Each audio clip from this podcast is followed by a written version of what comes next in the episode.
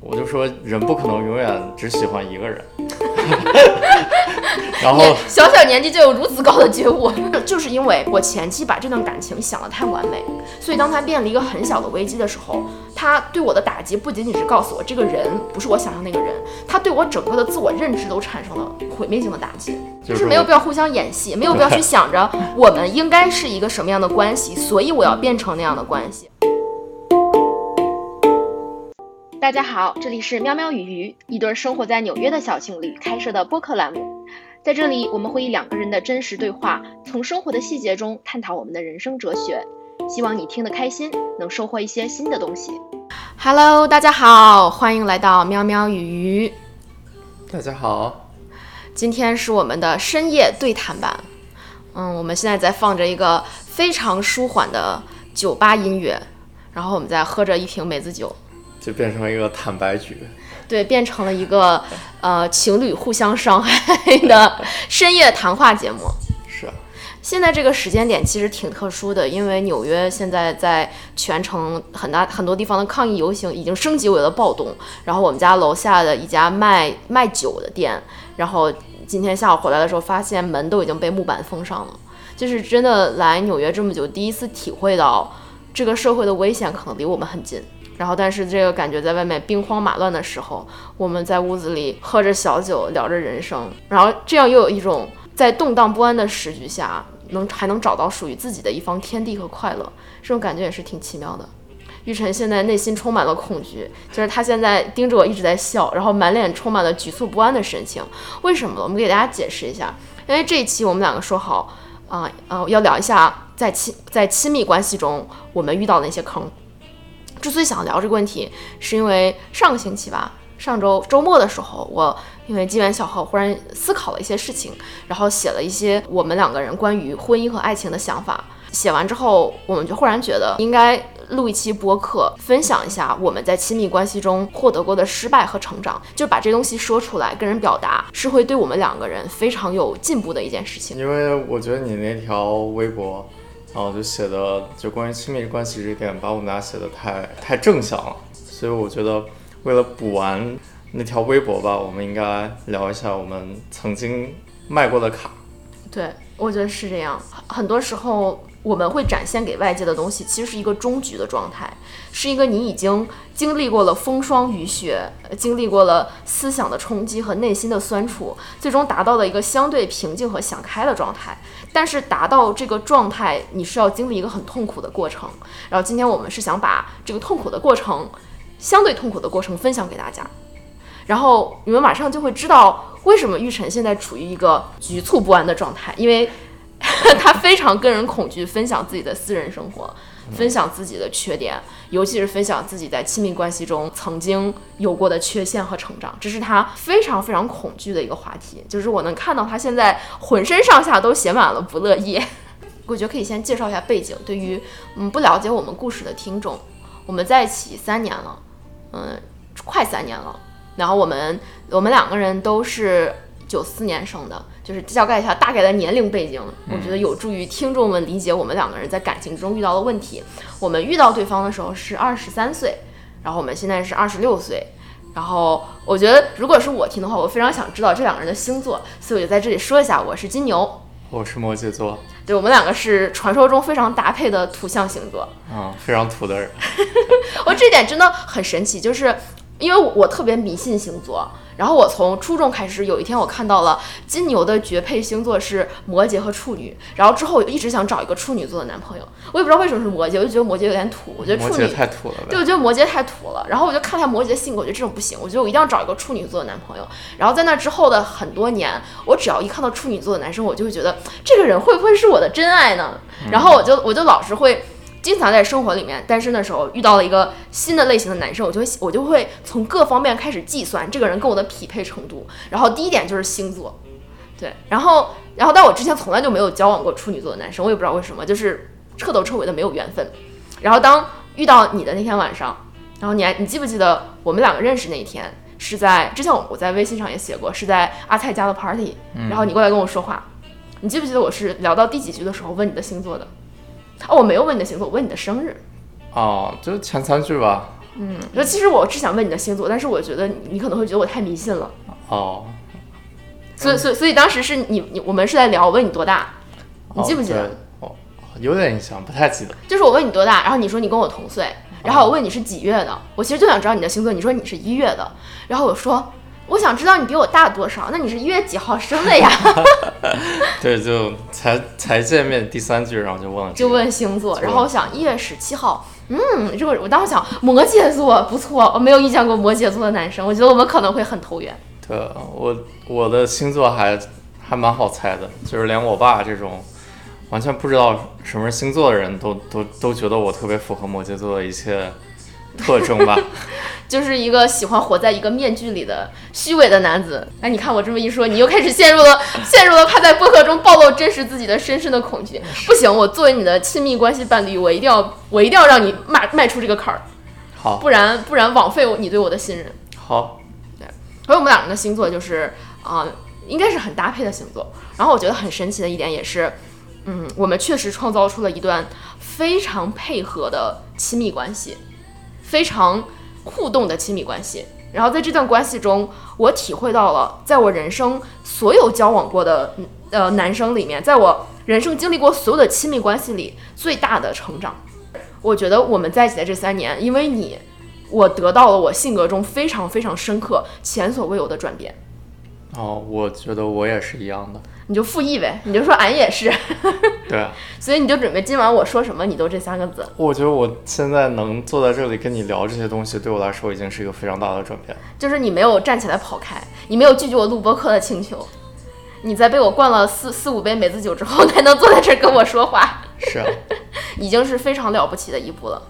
那你觉得你收获最大的是什么呢？是你的转变最大的转变是什么呢？在正式开始录播课之前，我们俩对了一下，然后发现我们每个人都可以说出两个点，然后这两个点放在一起是一对非常工整的八卦八卦型结构，太极八卦的八卦，或者说是太极图的那种感觉，就是因为我获得的成长与你获得的成长是相互对应的，因为我在这一点觉悟了，你才能在你的那一点觉悟。然后这个东西你就很难分清楚因果，就是你很难知道到底是因为我的转变带动了你的转变，还是一个相反的关系。嗯，然后，所以我们大概聊了一下，发现是一个很神奇的结构，然后准备就由我开始。哎，其实哎呀，说起来让我觉得也很难啊，就是要真的去承认我曾经是一个很有缺陷的人，然后因为认识了你而纠正了一个缺陷，啊，确实确实挺难的。是啊，我先说，我第一个最大的转变就是我学会了去平衡想象中的爱和现实的爱，就是这一点，我不知道大家如果有看过我写的那篇关于婚姻和爱情的讨论，是不是也能从我的叙述中稍微体会到一点点？就是我曾经是一个对找到真爱这件事情抱有绝对执念的人。我觉得主要是有两个原因，一个是因为我从小就特别喜欢看，就是武侠小说里的爱情故事。我我小的时候看过，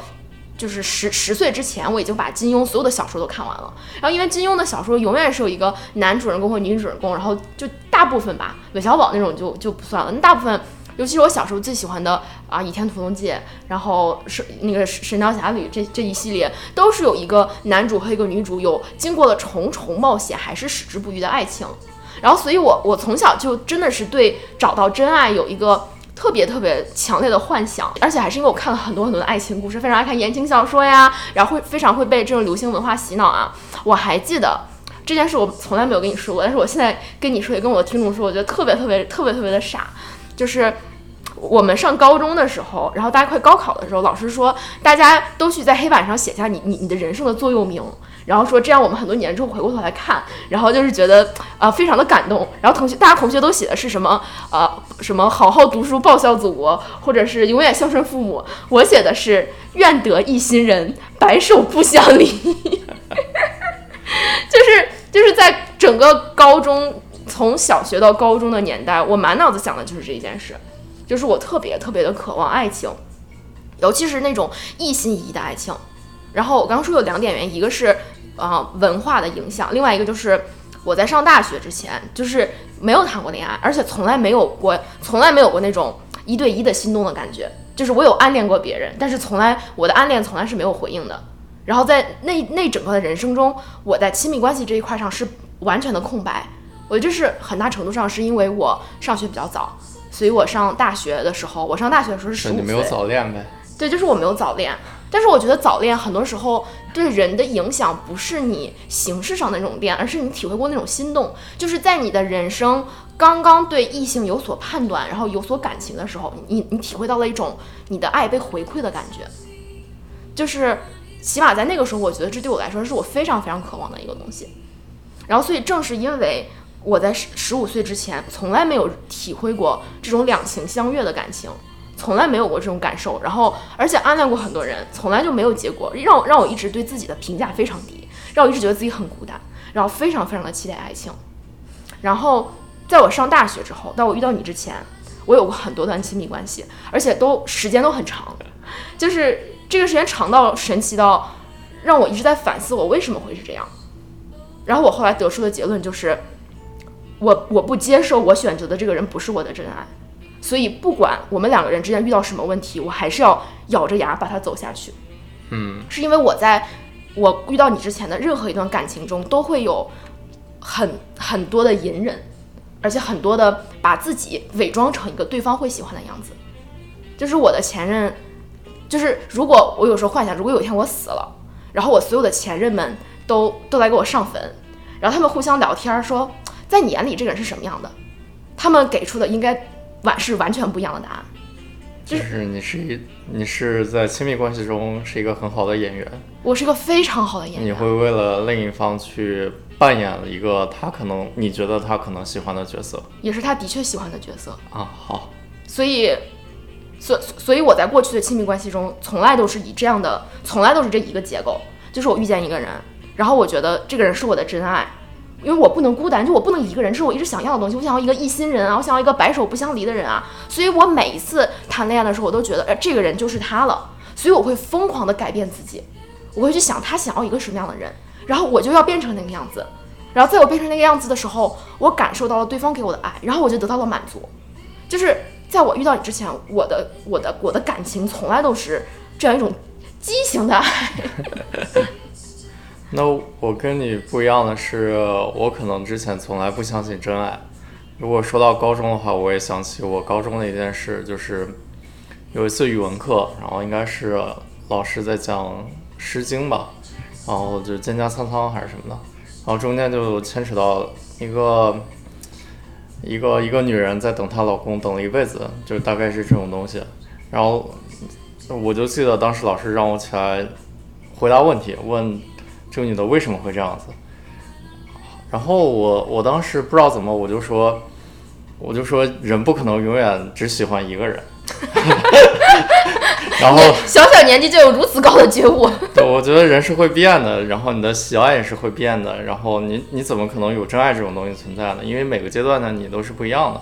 反正我当时大概就这么一说，反正在班上得到了全全体女生的嘘声。原来从小就是一个浪子，我我在这里就就不跟观众介绍你的光荣历史了。没有什么光荣历史，反正就是，啊，我对真爱没有什么期盼。然后，但是你是一个从来不缺乏真爱的人，从来不缺乏把你当成真爱的异性。就是我我们两个在遇到彼此之前，过的是两段完全背道而驰的人生。就我是。在我上大学，在我整个青春期的时候，我没有体验过爱情。然后你是有太多让你不知道如何招架的感情。嗯，并没有。玉晨的玉晨的脸上泛起了羞涩。好了，这个话题我们就不谈了，毕竟也不在我们的计划之内。嗯，好。所以，当我们两个在相遇的那一刻，我觉得，如果我们各自有剧本的时候。我觉得可以写出，在那一刻，天地之间的五五颗星星连成了一线，整个日月都为我们的相遇而感到感到惊喜。就是我们是一个如此不同的人，在那一刻，我特别特别渴望真爱，而你其实不相信真爱，是的，你也不相信我会是你所谓的真爱，嗯，就是你可能只是觉得我是一个当时你的那种你的状态下非常想要的一个，就是非常想建立起一段关系的异性，就是你完全就没有想过我们之间未来会怎么样。就是我，我不太喜欢去定义一个未来，就至少在我之前的所谓的亲密关系中，我发现未来这个东西是非常非常不可靠的。我可能从来都不觉得未来这个概念是根植于我心中的，因为我觉得人是一个动态的概念。然后我觉得，既然你的细胞七年都可以全全体换一遍的话，你喜欢的东西当然也是随着你的需求会进行不断的改变。哎，我完全，我我现在我当时完全不理解。我我我刚刚遇到你的时候，我对你的感情应该是比你对我的感情要多很多。就是因为我们刚在一起的一两个月，我就我就已经决定了，这个人跟我以前遇到的所有男生都不一样，他肯定就是我的真爱。因为这句话你，你之前每段情人关系你都是这么开始的，所以这是你的常规开头，对，其实并不是什么，并不是什么你特，特别特殊的开头。但是我觉得还是特殊的，因为我觉得我们刚刚在一起的那种那种心动，还是跟我以前的亲密关系不一样。而且你想，你要想我遇到你的时候，我已经我也不是说十八九岁，我已经二十三岁了，就是我还是我觉得我还是能判断出我们之间是有一些特别神奇的、很契合的地方的，就是我们能够我们能够创造出一些非常神奇的体验，我们能够一起去体验一些我以前从来没有办法跟人一起体验的东西。就比如说我们刚刚在一起的头头第一个月还是第二个月，我也不记得，就是十月份的时候一起去开车出去看星星。嗯，那一件事是对我印象非常非常深刻的一点。那因为我过去交往的人里面，没有一个人具备如此跟我相符的浪漫和冒险主义，然后但是又同时非常有实用价值。日常生活中我们遇到过的。呃，男生和女生里面，经常是人们是在这两种极端徘徊的，有那种极致的浪漫冒险主义者，然后也有一种非常的脚踏实地，能把能能给你的日常的生活安排的妥妥帖帖，但是你就觉得没有那么浪漫的人。然后，但是在在我们刚刚在一起的时候，我觉得你跟我一样，是一个又浪漫又又又脚踏实地的人。所以刚开始的感觉都是都是虚假的呀。但是我我们现我们的确是这样的人呀，就是刚开始的时候，你特别强烈吸引我的点，的确是我们即使到现在还是具有强烈共鸣的地方。嗯，但是只是我我们刚刚在一起的时候，我们还存在很多其他的问题，这些问题被我忽略掉了。我当时的眼睛里只看得到我们两个人之间最契合的那些地方，然后我告诉自己，因为这些契合，你就是我的真爱，你就是上天派来拯救我的齐天大圣，你就是要脚踏的七彩祥云来娶我的那个人。然后，所以我们在一起的前半年，你在我心里就是一个完美的存在，就是而且我不仅仅是觉得你完美，我在心里已经把我们之间的感情描绘成了一种山无棱天地合，乃敢与君绝的感情。我觉得这段感情是没有瑕疵的，我觉得我们之间是完美的，我觉得你跟我就是注定要在一起的。对，我觉得刚开始的时候，当我意识到你是这么看我的时候，我觉得非常的可怕。因为我知道我不是那样的人，我不是你想象中的那个模板，然后我就知道以后如果我做出什么跟你想象中模板不符合的行为，这个带给你的冲击可能可能是非常大的。然后我当时我就非常担心这一点，然后也不断的跟你说，我不是你模板那个人。我觉得我们刚开始进行一段关系，没有必要把未来五十年什么东西都规划好，就是把想想方设法想把你拉回到现实一点。嗯。但是并没有成功。对，就是我我们大概在一起一年的时候，经历了一个非常大的危机，就是具体的事件就不说了。但是那场危机对我们两个人的伤害非常非常大。嗯我觉得其实它的本质可以概括为：我发现了你不是我想的那个人。对，我发现了你有一些，你从来就不是一个完美的人。嗯，而且我们之间关系也是不完美的，我们之间的关系是有互相的不信任和和隐藏和欺骗存在的。然后在那一瞬间，对我来说是一种天塌了的感觉。就是正常情况下，其实当时我们面临的那个事件，我觉得如果是在我们现在的感情状态，或者是一对没有我这种虚幻想象的情侣关系，那可能其实只是一个很小的危机。但我把它闹成了一个恨不得自己去上吊自杀的危机。就是这就就是因为我前期把这段感情想得太完美，所以当他面临一个很小的危机的时候，他对我的打击不仅仅是告诉我这个人不是我想象那个人，他对我整个的自我认知都产生了毁灭性的打击。他让我觉得我怎么又这样了？就是就是我曾经以为我我我我的人生的这个恋爱阶段已经已经结就是电电视剧已经结局了，就是已经啊经历了一切磨难，我们已经就是翻篇了。然后就我忽然告诉我不对，你之前演都错了，你这个彻头彻尾拿的就是一个假的剧本。就是在那一瞬间，他给我的是一种对我自己建立起来的自我形象的打击。所以那个阶段对我来说是很难熬的。嗯，呃，我觉得我也是啊，我觉得那个阶段，就我我是一个啊、就刚开始认识你的时候，我发现你是一个算算小网红吧，然后有很多关注量。我觉得刚开始这一点是跟我之前的人生信条相违背的。我是非常不愿意暴露自己真实情况的，或者暴露自己真实情感的一个人。然后在一个团队中，我也更多的是处于一个倾听者的角色。然后我非常排斥自己的个人信息外泄，就是比如说，如果如果能不用我自己的真实姓名，比如说网上注册一个什么新的账号什么的，我都不会用自己的真实姓名那种。但我发现你是一个愿意实名，然后分享自己生活这么一个人，对我来说，就是既有吸引，然后也有也有挑战的部分。然后，然后经过就是我们的第一次那么大的危机之后，我觉得对我来说，让我成长最大的点是，啊、我看到了我就是很多恐恐惧的地方。什么恐惧的地方？我看到了我啊，就是我曾经觉得隐瞒自己之后，我是另一个形象。但是我经过那次危机之后，我认清了就是我自己隐瞒的那些东西的本质是什么，然后，然后也同时意识到了，就是我可能不是我想象的那样，我可能把自己的真实的情况隐瞒了太久了，以至于在我的意识里面我是 B 形象，那实际上有很多 A 的部分，他也是我，但是我不愿意承认他们。而且因为你，而且我觉得我我们两个的这个特质就碰到一起了。然后，因为在一开始我把你想的很完美，然后你也愿意隐藏自己，所以虽然说你有意无意的在试图把我拉回现实，但是你的行动上是在配合着我的。对，因为你想，我变成了一个对，就是演员就是你告诉自己，我就是这样的人，他既然觉得我是完美完美，那我就这么完美。就是你觉得那。他首先觉得我很完美了，然后你也不想让别人知道你真实的样子，所以你从来就就就没有真的是告诉过我，或者是也其实这种东西也没有办法告诉，就是我们就将戏将计就计的两个人编织了一个剧本，嗯，然后所以当这个剧本碎掉的时候，对我来说是那种梦碎的打击，然后对你来说是意识到在在一段感情中把自己伪装成另一个样子，其实是没有任何好处的。嗯，就是呃利大于弊吧。嗯，弊大于弊大于利。弊大于利，因为你伪装或者说隐藏很久以来不愿意承认那些东西，在我们的关系里面是得不到什么好处的，而且我要花高额的成本去 去经营他们，然后我还要嗯，就是另一方面再表演出另一个方面来来配合你的配合你的想象，配合你的表演，我觉得非常的非常的累，然后也不值得。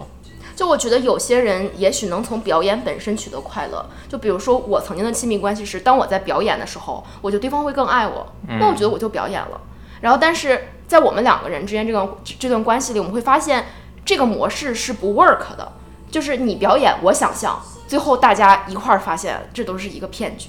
就是这全的全他妈的都是假的。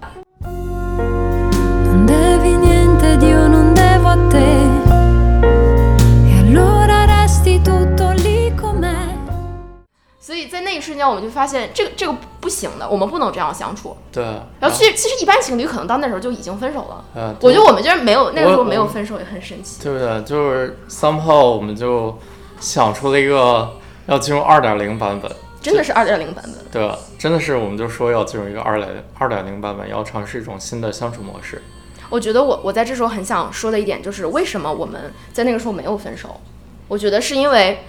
在我已经觉得这段感情已经不可能的时候，我回忆起了我们在过去那一年里创造创造过的那些美好的体验。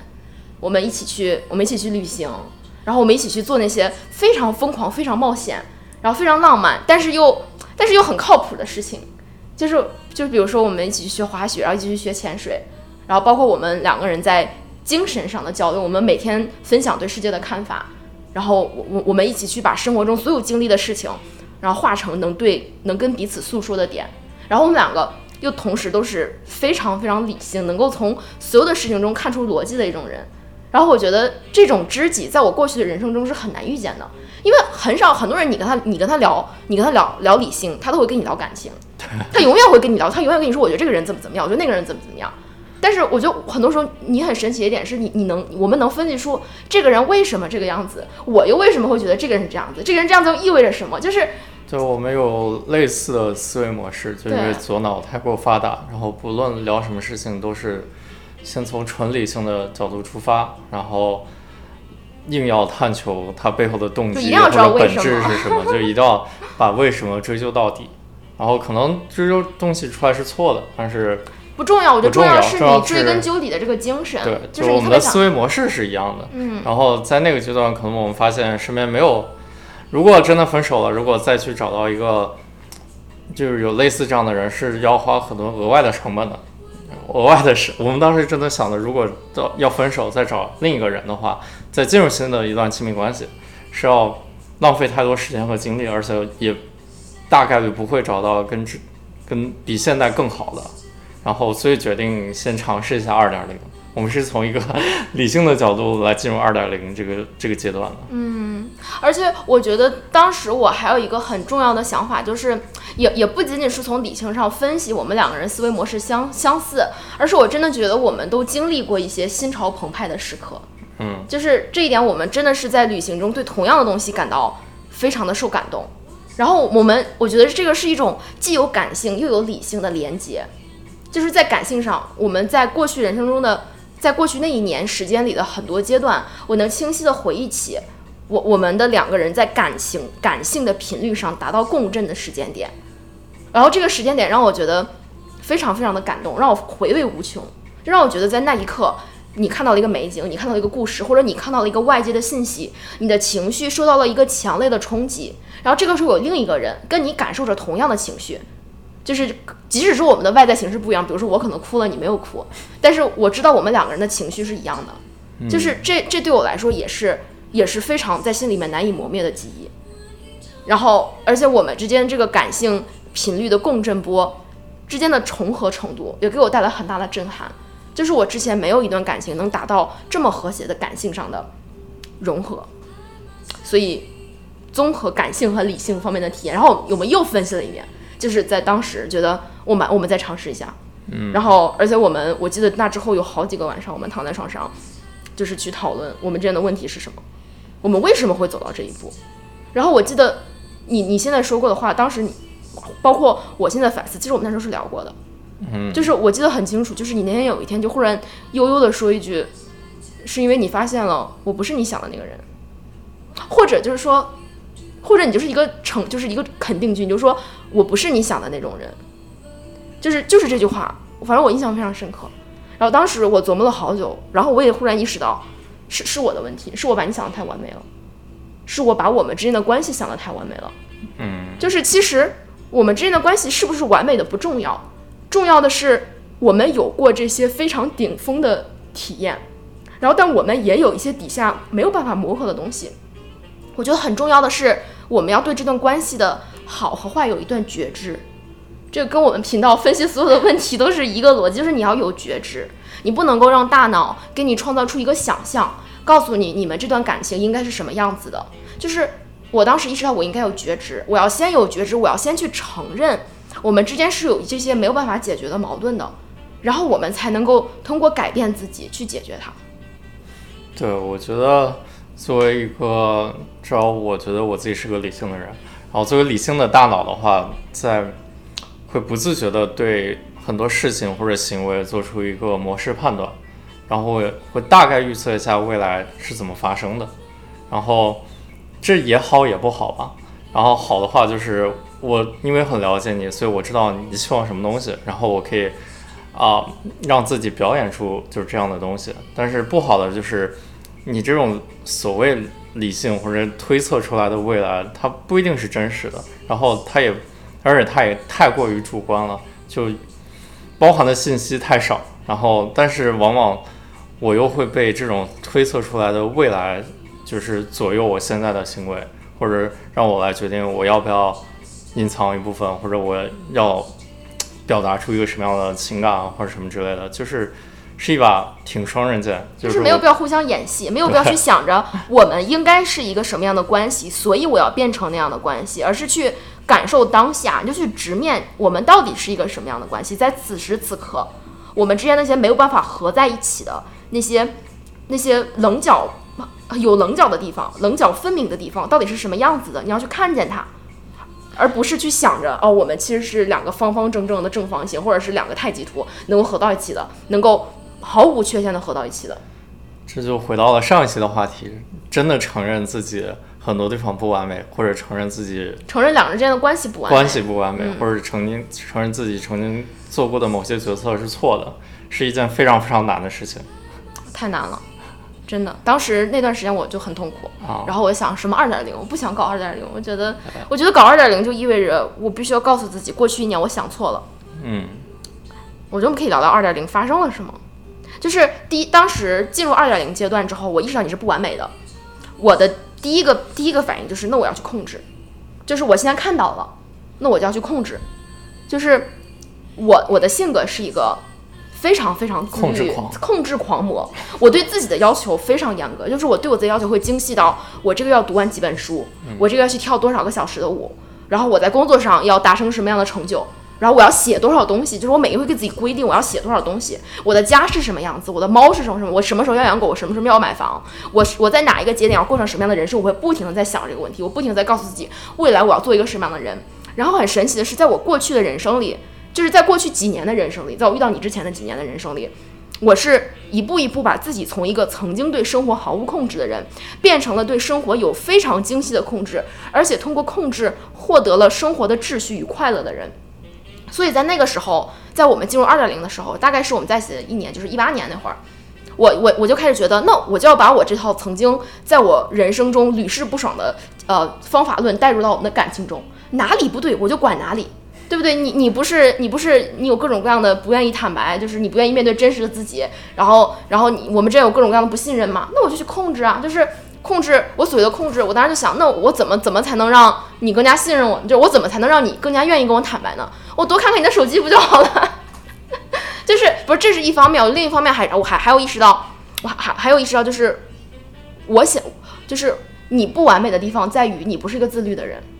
嗯在于我们之间很多时候的一些摩擦和冲突，在于我计划了事情，但是你没有办法跟上我的脚步，或者在于我有时候会觉得，那为什么总是我在计划事情？为什么总是我在管理生活中的大小事情，而你不管理？所以在那之后，我觉得我我我不去抱怨，我要做一个行动者，我去改变你，我要开始培训你。就是曾经我觉得，那你你怎么不运动呢？我就不去抱怨了，我就管你了。所以到二点零的时候，我觉得我我当时一开始给我自己给我们之间设计的策略就是，我要更多的开始积极的看你是一个什么样的人，然后觉得你哪里不行，我就把你改一改。我要用管理我的精神去管理你。对，但是啊，我承认我是跟你相比，我是在自律方面和时间管理方面都差了很远的人。你是一个接近于偏执的这么一个时间管理和自律狂魔，但是另一方面，你的情绪管理又非常的差。就是在你如果你计划的事情你没有办法完成的话，没有办法完成的时候，你的情绪会崩溃，就是可能大多数听众都不太理解这个崩溃是什么意思。这个崩溃就是他可以做到，啊、丧失了所有的思考和行动的能力，就是我我只是一切，我就是只想大喊大叫发泄情绪。发泄情绪，然后不知道会发泄多久，就是这种状态。就就比如说，如果如果我如果我这周某个时间，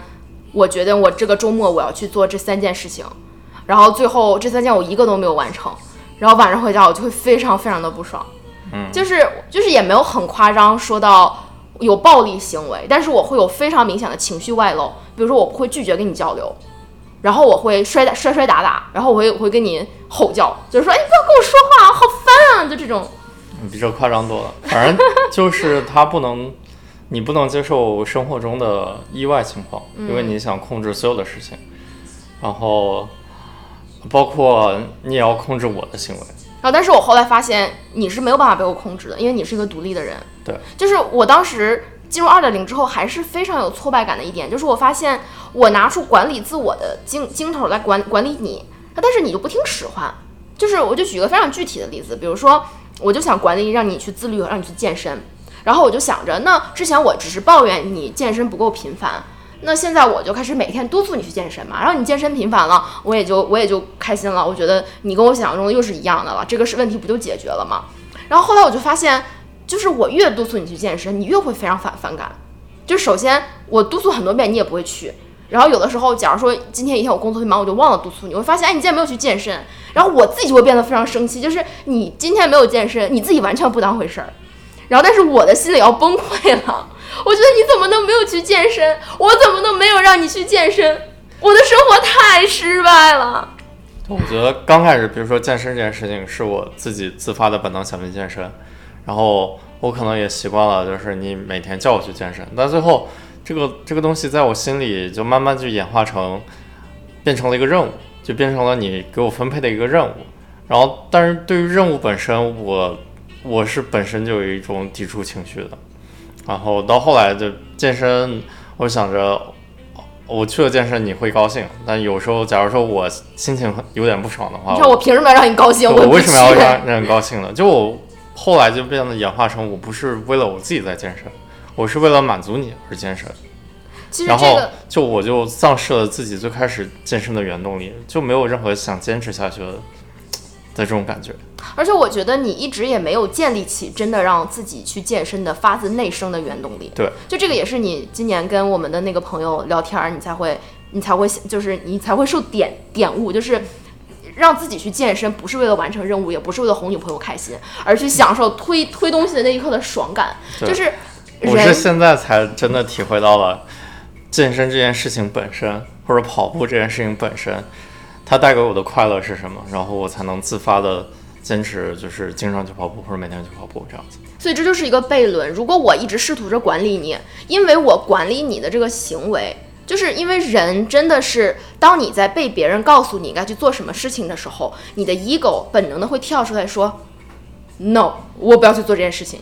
就是你会本能的去反抗，你会本能去觉得我为什么要做这个事情，然后你就给自己一整套逻辑来正当化你不想去做这个事情的心情。所以当我试图管理你去健身的时候，你你的 ego 可能就告诉你，那健身本来就不重要啊，人为什么要健身呢？我就喜欢我的身体，不行吗？就是当我试图管理你的时候，反而没有办法让你从内而外的健，就是培养出一个去健身的原动力。然而，自律的本质是原动力，是是把长期目标分解成短期目目标，再让自己热爱上这个短期目标本身，而不去想着你是不是真的要那个长期目标的动力，就是把健身分解为短期目标，就是举铁本身。就是短期目标，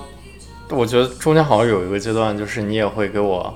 告诉我短期目标是什么，因为我也看到文章，然后我也知道要把长期目标转化成短期目标，然后最后好像有个阶段就变成了。啊，你告诉我今天如果就是你告诉我什么是短期目标，而不是我自己体会到的短期目标带给我的成就感。就我还是太想把你纳入我的管理控制体系了。对。然后就就导致当我当我告诉你你要去做什么的时候，就是你没有办法面对你自己的问题，你没有办法去承认你是对这个东西从来就没有建立起一套能让你自律的奖惩机制的，就是你没有办法面对自己。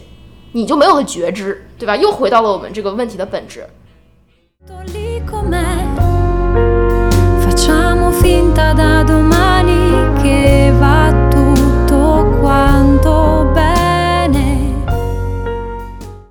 当我在管理你的时候，你没有办法认识到你自己在这个地方是缺乏原动力的。你没有了觉知，你就不会有任何本质的改变。我就算是每天去推你，每天去让你做这件事情，你可能只是暂时的做一做。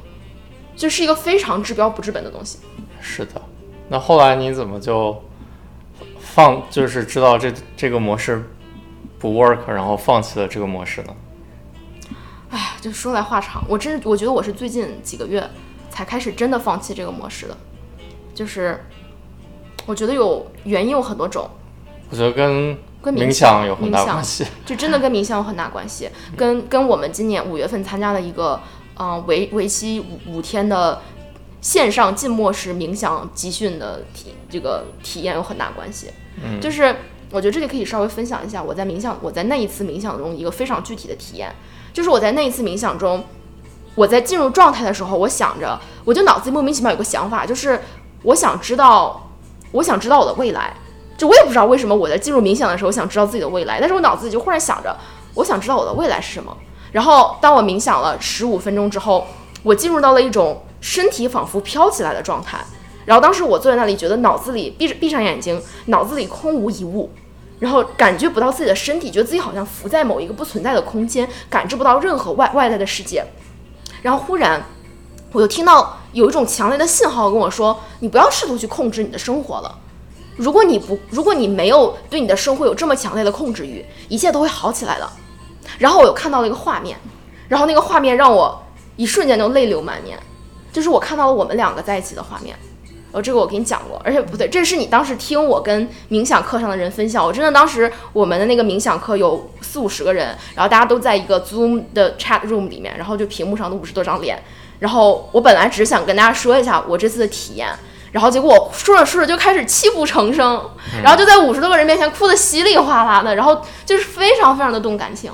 就是因为我在那次冥想结束的时候也是哭了很久，就是非常神奇的是，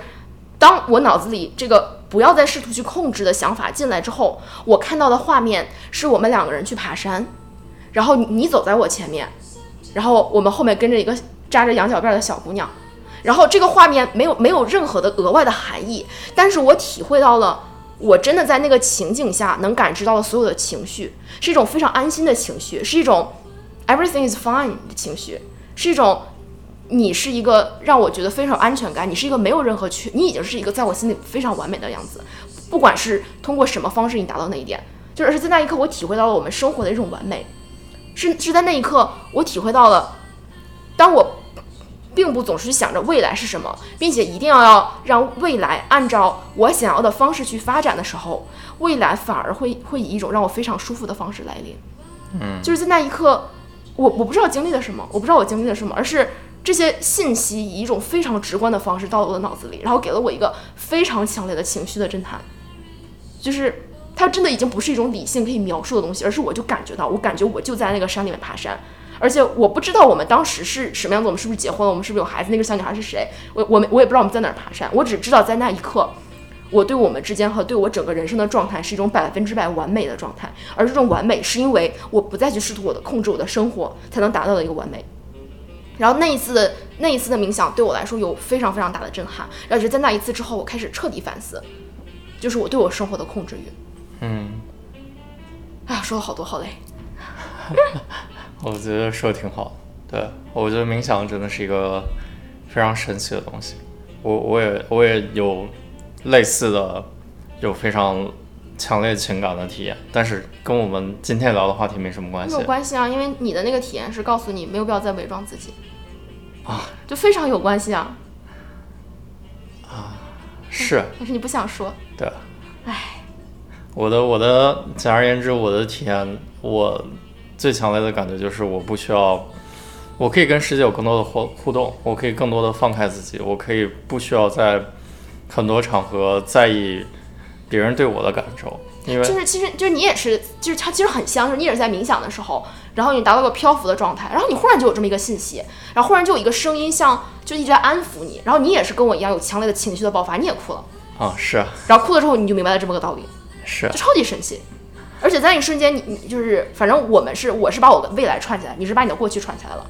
你把你的人生的过去跟你就是你知道了你为什么会害怕跟别人去分享自己的真实的样子。然后你也知道了，你不必再害怕那件事情，因为过去的已经过去了。所以在那一瞬间，你达到了一种灵魂的大和谐。灵魂的大和谐，对。所以简而言之，我们现在就进入了一个三点零的状态吧，跟之前二点零的时候也不一样了。对，我觉得就是因为在我冥想之后，我那一次冥想之后，我就我就告诉自己，我不要去试图控制我的生活了，反映在我生活的方方面面。就是我可以再举一个很具体的例子，就是。啊，大概两个星期前，我在电脑电脑里面剪视频，然后那次就是想剪 vlog，然后我我那天晚上刚对着镜头说了一个多小时的话，就是想说一下我这个月做了什么，然后把我说话的镜头跟生活的镜头剪在一起，然后我之前还还录了很多素材啊什么什么，我把它全都导到我的电脑里面，然后就在我已经剪了很满意的三十秒之后，然后这个电脑就 shut down 了，就整个就死机了。然后所有东西都没了。我今天录的那一个小时，然后我之前电脑里面的很多素材全部都消失的无影无踪。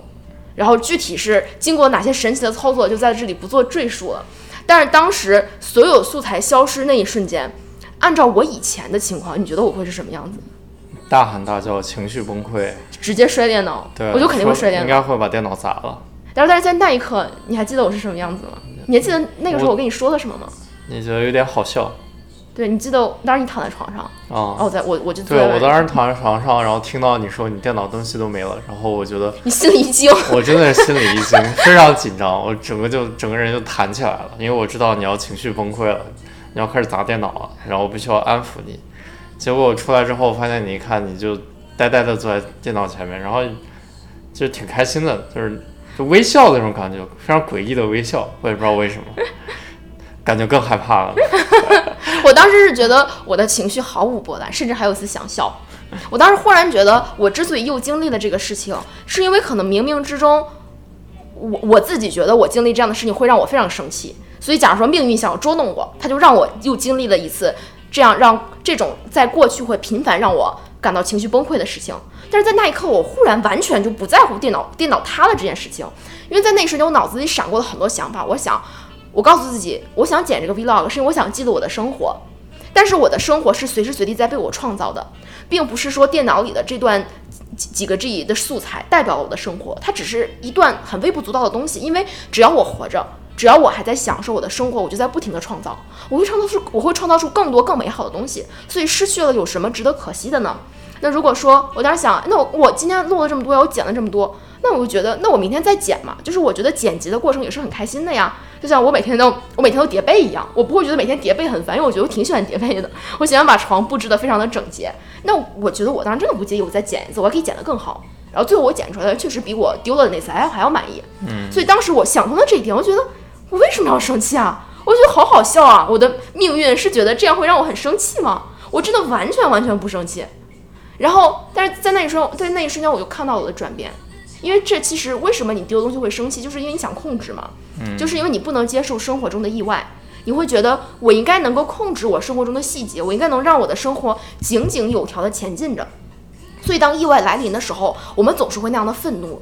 其实同样的道理也可以适用于飞机晚点，然后你你你打车的时候司机迟到，然后路上堵车，你你所有这些东西都会让你愤怒，就是你没有办法控制生活里面这些意外。所以你会愤怒。然后，但是当我彻底的在冥想之后，我觉得我就就是我就想通了，我觉得我我没有必要控制，我接受生活所有意外的可能性，我接受生活中快乐与不快乐，那些让我意外和痛苦打乱我计划的事情，我没有计划。就是我，我觉得我是得到个平衡，我还是要计划，但是我不是一定要完成这个计划，我可以去享受计划本身和计划变和计划带来的变化，所以我可以接受这些意外，然后那瞬间我也完全觉得不难过。对，厉害厉害厉害！我觉得我觉得非常好，我觉得那件事情是真的让我看到了你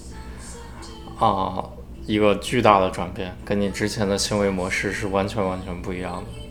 然后从那以后，我们之间的模式也发生了本能的转变，对，就是我是真的不管你了。然后对，从他开始彻底放弃了对我的控制之后，我发现我曾经想要坚持的事情，现在居然每天都在坚持了，而且甚至到现在，我每每天做饭的时候，我会拿秤来计算我卡路里的摄入量。哎，我觉得这个我需要我们再再再给一点背景知识，就是曾经我特别想管理你的一个点，包括我们刚才聊过，让你每天去健身，嗯，然后再再然后还让你坚持读英语，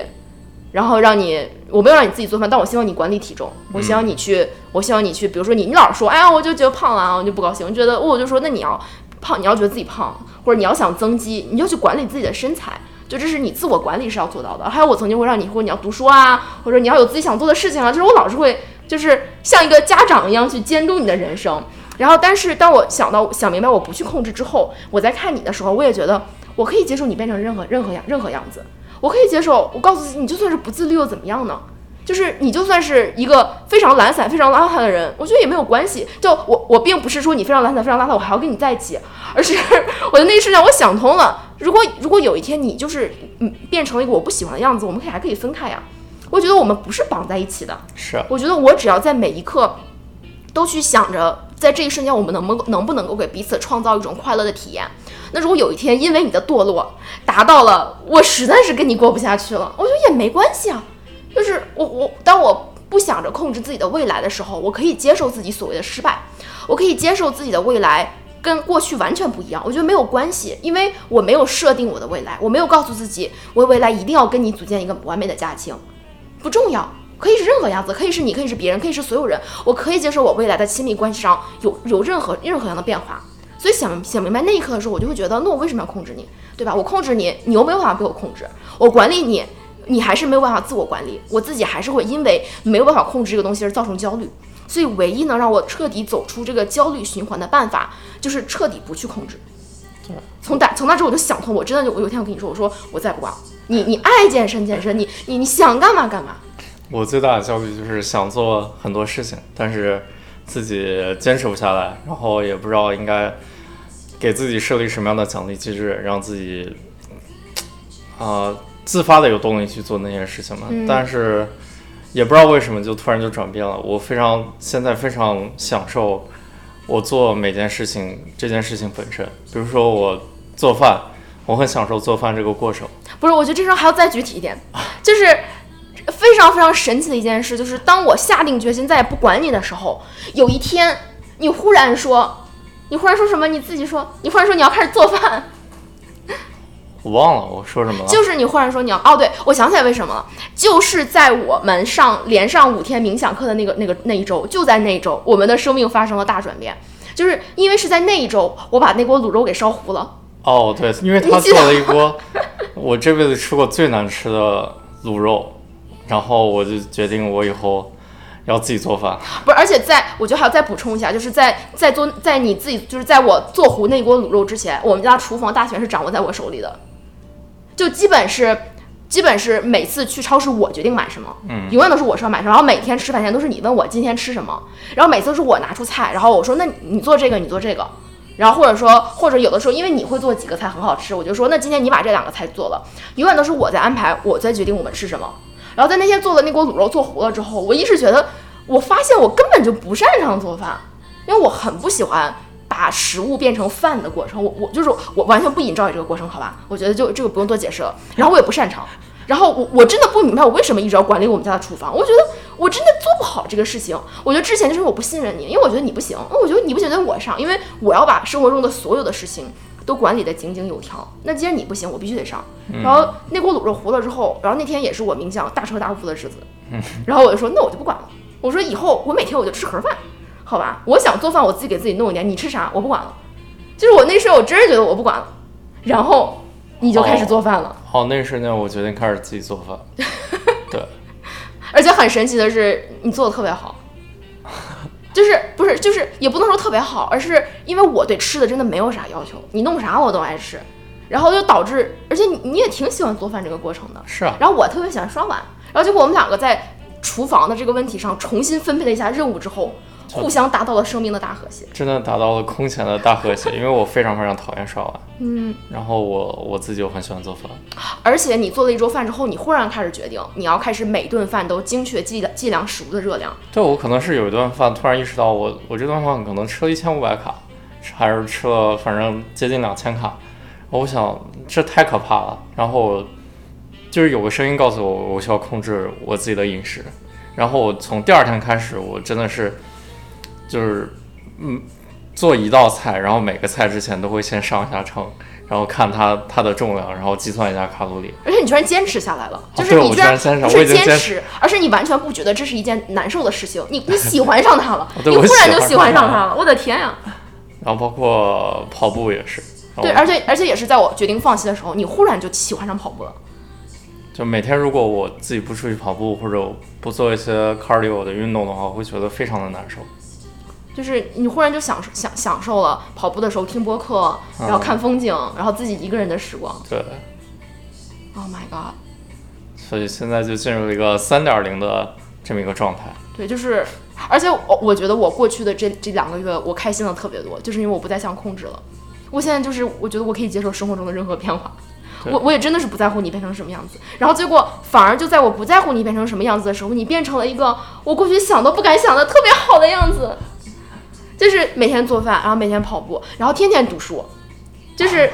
他现在。你现在开始自己去看一些完你以前完全不感兴趣的书，对，我也我也觉得非常神奇。我现在居然看了一本政治学的书，然后看的特别的就是你。这种万年理工金融男，从来不关心家国天下，永远吐槽我太过 political，然后然后然后